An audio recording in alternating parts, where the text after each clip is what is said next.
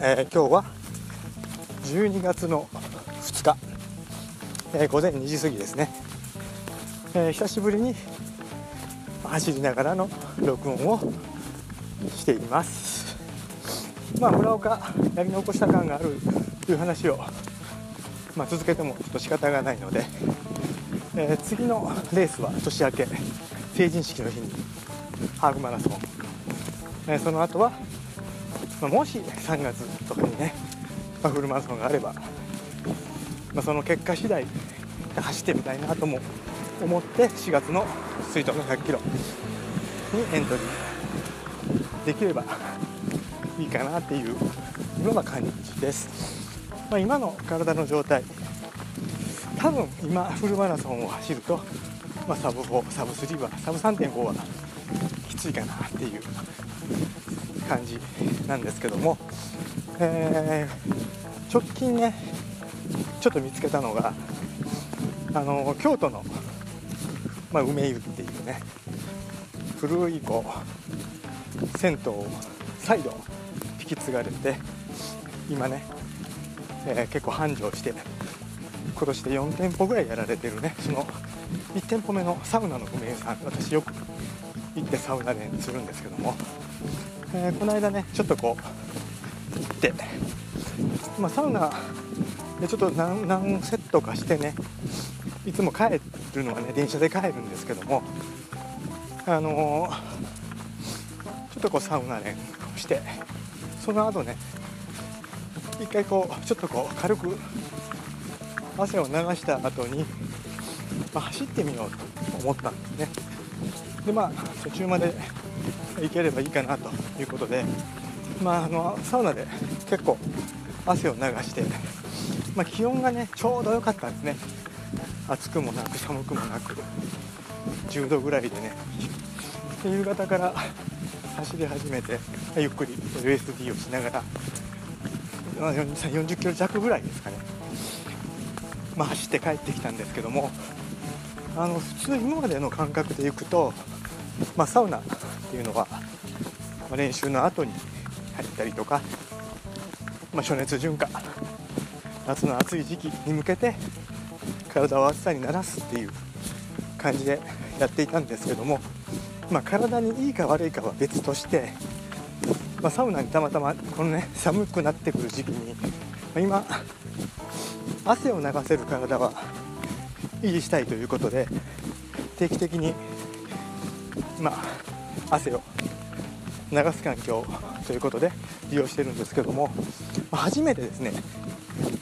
サウナが終わってからまあ8分と2分の水風呂のそのインターバルを1時間から1時間半ぐらい途中で休憩も入れながらなんですけども水分補給とミネラルも補給します。で終わってからも補給してそれで走ってきたんですけどもあのー、体がね、まあ、意外と軽快に帰ってこったんですね。疲労感とかでもなくて淡々と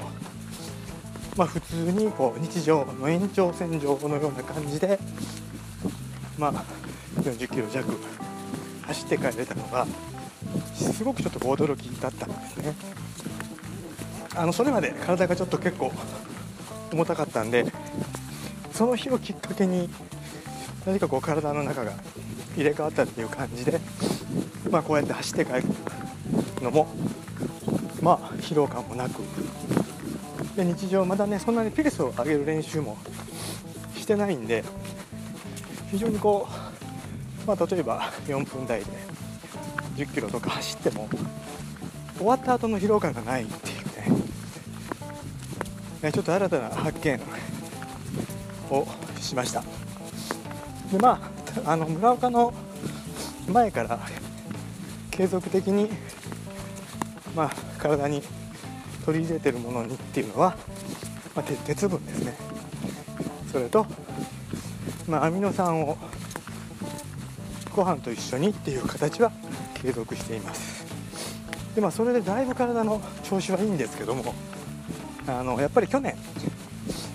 大阪マラソンちょうど11月末でしたけども、えーそこに、まあ、かなりの練習を積んで体を作ったんですけどもやっぱりそれに比べると今年は、まあ、昨日がちょうど大阪マラソンだったんですけども去年と比べたら7割とかぐらいの例えば体の出来上がりの状態です、まあ、12月今日からなんでちょっとこうスピードを上げて1月のハーフに向けてちょっと今月は、えー組み立てていこうという矢先です。この矢先っていうのがねあの先日ちょっとこうまあね河川敷の周回コースを、まあ、レースペースで20キロ走ろうとしたんですけども、まあ、仕事明けに、まあ、荷物も置いて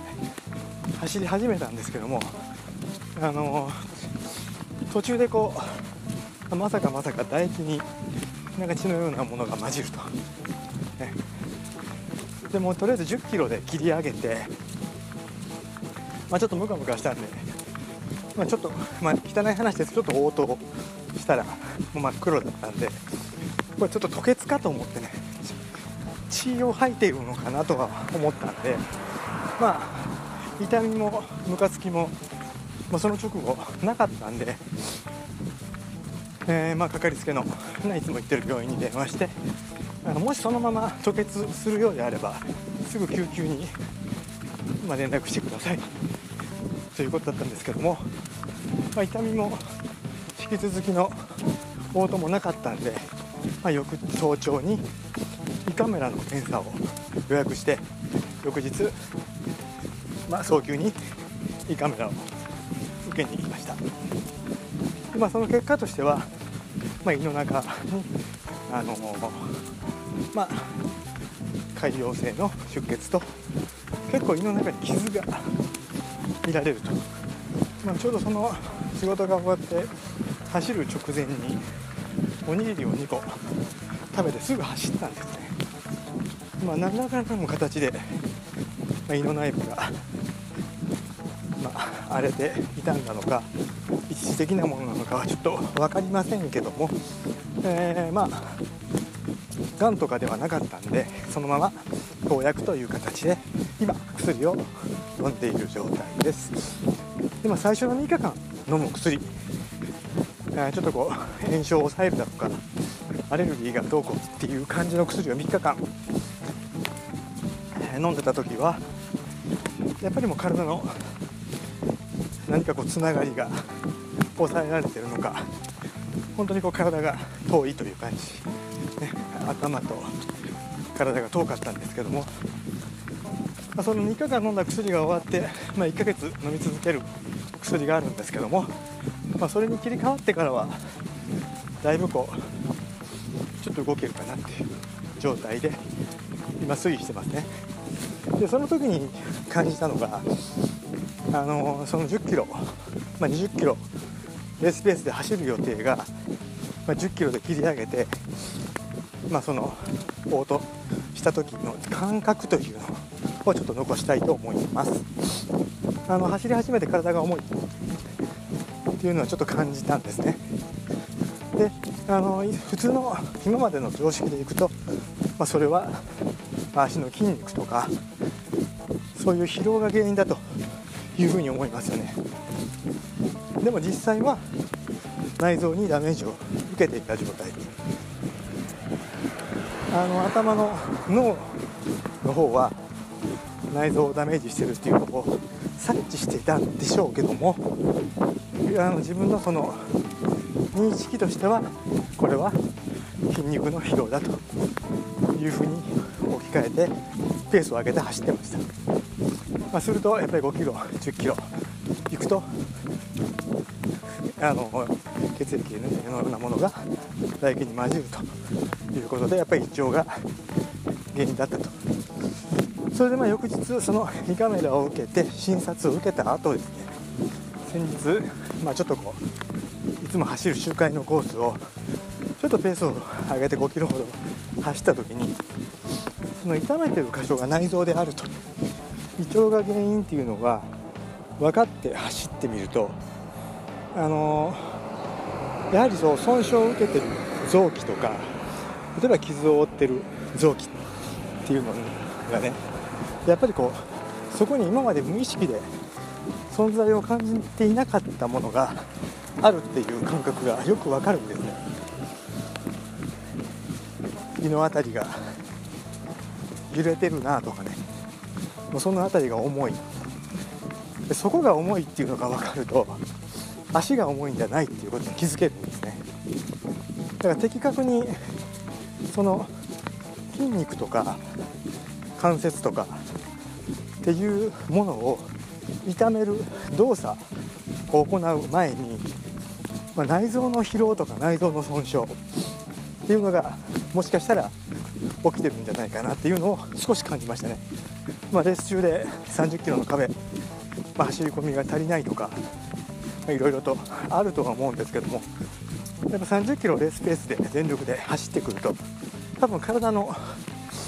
はい、心臓胃腸含めて内臓のどこかに何らかの損傷が起きておかしくないんですね。で実際そこが負担になって体の重さとして感じているのにレース中そこを気づかずに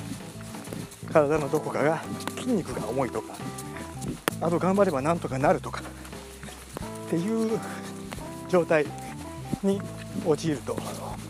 いうふうにちょっと感じましたね。あの冷静に足が重いんではなくて例えば内臓直腸その辺りですね。そこが原因っていうことも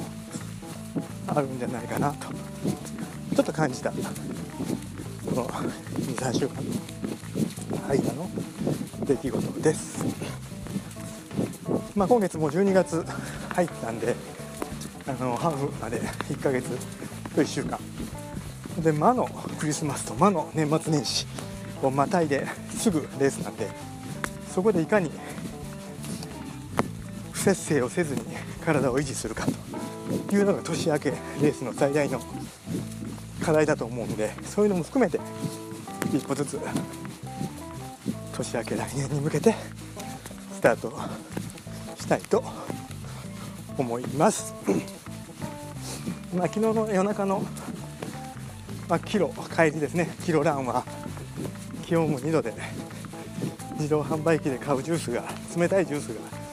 常温ぐらいに感じるっていうぐらい外気温が寒かったですが今日は今から定期的には雨なんでだいぶ暖かい湿気もあるんですけどもあったかい感じで下は短パンで全然走れる。基本的には8度ぐらいかなと思います。もうね一気に年末年始を超えて正月来ると思うんで油断せずに体調管理もしながら今年を終えたいと思います、まあ、ちなみに昨日大阪マラソンでした、えー、私は、えー、落選したので、えー、仕事とあとはちょっと寝て過ごしたっていうね。なんかこう気分的には応援とか行きたかったんですけどもそういう時間もなかったんで今年はくりと、まあ、ゆっくりとというか日常を送ってたっていう状態ですかね、えー、まあ、また来年に向けて体調管理していきたいと思います。では。